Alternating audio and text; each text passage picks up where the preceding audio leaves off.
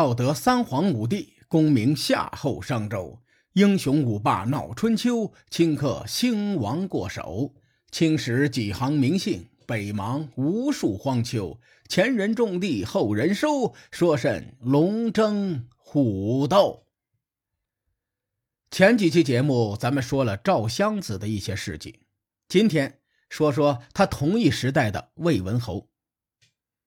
如果把战国初期各个君主做一个实力排名，魏文侯肯定能进前三。这位老兄几乎用一己之力将魏国打造成战国初期的强国。当然了，在他继任初期，魏氏家族只有诸侯之实，没有诸侯之名。回顾春秋历史，郑庄公小霸中原，开启了春秋诸侯们争霸的序幕。对比战国历史，魏文侯便是那个首霸战国的诸侯。魏文侯的很多事迹都被后人津津乐道，比如说他礼贤下士、为人诚信、实施变法、奖励耕战、兴修水利等等。我先说几件发生在魏文侯身上的故事，让大伙对他有个初步印象。魏文侯执政时期，他听说有个叫段干木的人非常贤明，魏文侯就想招揽他，为己所用。为此，魏文侯亲自登门拜访。段干木这人也很有意思，想法思路与别人不同。他听说魏文侯来了，翻墙就跑，就是不见魏文侯。魏文侯也没生气，他每次坐车路过段干木的门前，都要从车上站起来以示尊敬。魏文侯的这个行为是千金买马骨的现实版，无论你段干木愿不愿意从政，我魏文侯都尊敬你。魏文侯通过这件事儿将人设立了起来，很多人才都跑到魏国效力。列位。上期节目我说过赵襄子选择人才的态度，这俩人一比较高下立判。魏文侯充分展现了一个领导人的魅力，开启了布衣倾向的时代。这只不过是他礼贤下士上的一个小细节，还有一件事儿。话说赵氏请求魏文侯攻打中山国，魏文侯出兵打下来之后，将这块土地分给了他的儿子。魏姬。有一天，魏文侯和群臣聊天趁着大伙都在，你们来说说，我是一个怎样的国君？大家一挑大拇指，领导，您是一个明君。魏文侯听着高兴，心说：你们真懂事在场有一个叫仁作的臣子，他跳起来说：“领导。”您攻取中山国后，不用来封赏给您的兄弟，却封赏给您的儿子，这事儿做的，嗯，不仁义，称不上明君。魏文侯被人拍的正开心，万万没想到有人拿着大铁锹狠狠的拍在了他的屁股上，他当场脸色就变了。任作心说：“完了，情况不妙，赶紧溜了吧。”魏文侯心有不甘。问当时的相国翟璜说：“你怎么认为？”翟璜回答说：“您肯定是个明君呐，这事儿妥妥的。”魏文侯有点不自信：“你是不是在忽悠我？”翟璜说：“哎，怎么会呢？领导您想，只有明君的臣子才会直言劝谏，想说什么就说什么。人做刚才的耿直，并不怕您以后给他穿小鞋。”您不是明君，谁是明君？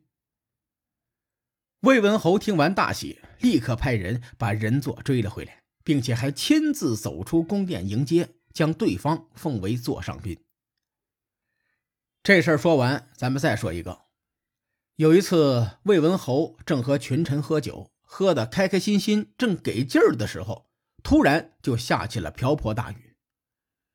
魏文侯看了一眼天气。立刻让随从准备车马，并告诉群臣说：“我我咱先不喝了，我有事儿得出去。”群臣面面相觑，不知道魏文侯唱的是哪出戏，就问他：“哎，领导，外面下着大雨呢，咱们正喝的高兴，您这是去哪儿啊？”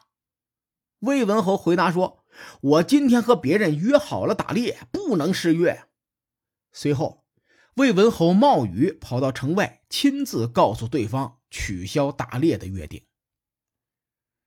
最后，咱们再说一个，当初韩国派使者拜见魏文侯时，希望能一同出兵攻打赵国。魏文侯连连摇头：“这不行啊，赵国是咱们的兄弟之邦，不能打。”巧的是，赵国也派来了使者，请求魏文侯一同出兵攻打韩国。魏文侯也是连连摇头：“兄弟啊，咱们三家可是异父异母的亲兄弟呀。”不能自己打起来。两个使臣没有达到目的，气冲冲的各回各家，各找各妈。不久以后，韩国和赵国的国君听说魏文侯以三晋为兄弟之邦，拒绝出兵攻伐，很是感动。怎么形容呢？就是最后知道真相的我，眼泪掉下来。于是，两国国君再次派使臣前来，表示感激之情。以上这几件事儿都是关于魏文侯流传最广的几个故事，我摘抄出来，让大家对魏文侯有个直观感受。喝酒吹牛的时候，或者教育小朋友诚信为本的时候，简单几句就能够说清楚，这挺好。实际上，由于战国初期史料残缺，缺少里程碑式的编年史，其中《竹书纪年》偏魏国国史，不是很全面。因此，以上这些故事都没有记录具体年代，我们自然也没办法横向比较时代背景。不得不说，这是一个遗憾。接下来我说一点稍微冷历史的知识。顾炎武曾经感慨过，自从《左传》结束后到周显王三十五年前后，一共一百三十三年的时间，缺失了太多历史文献，考古学者都很迷茫。顾炎武有一句名言，基本上中国人都知道。原话大概意思是：若要保天下，匹夫这样的贱民也是有责任的。后来梁启超将他这句话总结成了八个字，叫做“天下兴亡，匹夫有责”。我在《战国博弈》的序言中也提到过，战国的文献太复杂，不同文献之间的记载还有冲突。正是因为这种特性，会有很多错误的说法流传。说到魏文侯，关于他的身份以及执政的年代都有不同的说法。大伙有兴趣的话，可以用百度百科搜一下魏文侯，里面介绍魏文侯是魏桓子之孙，于公元前四百四十六年继位。魏桓子大伙都熟悉，在晋阳保卫战中临阵倒戈的魏氏家主。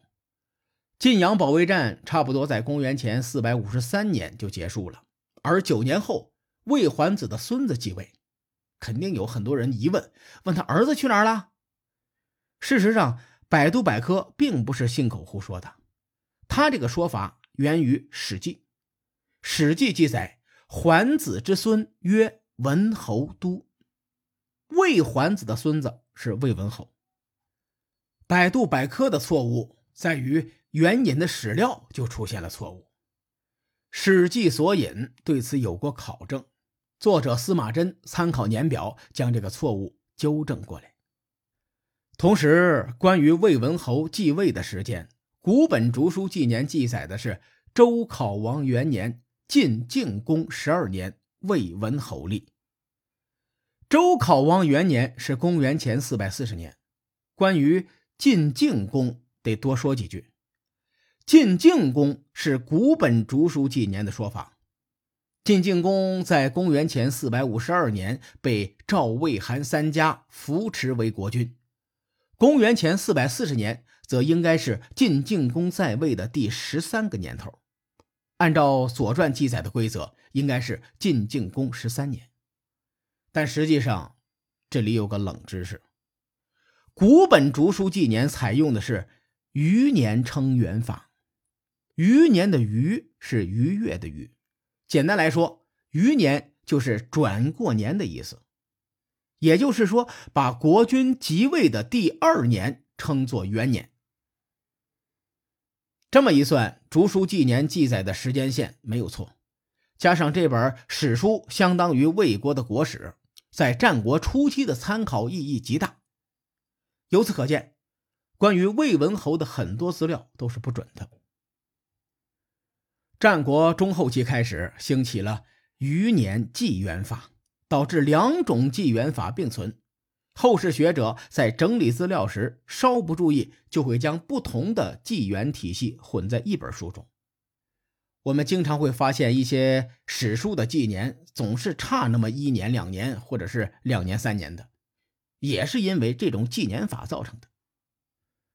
咱们节目就边说边讲，把一些学者们的考证当做冷知识也好，或者是一个印象概念也罢，传递给大家。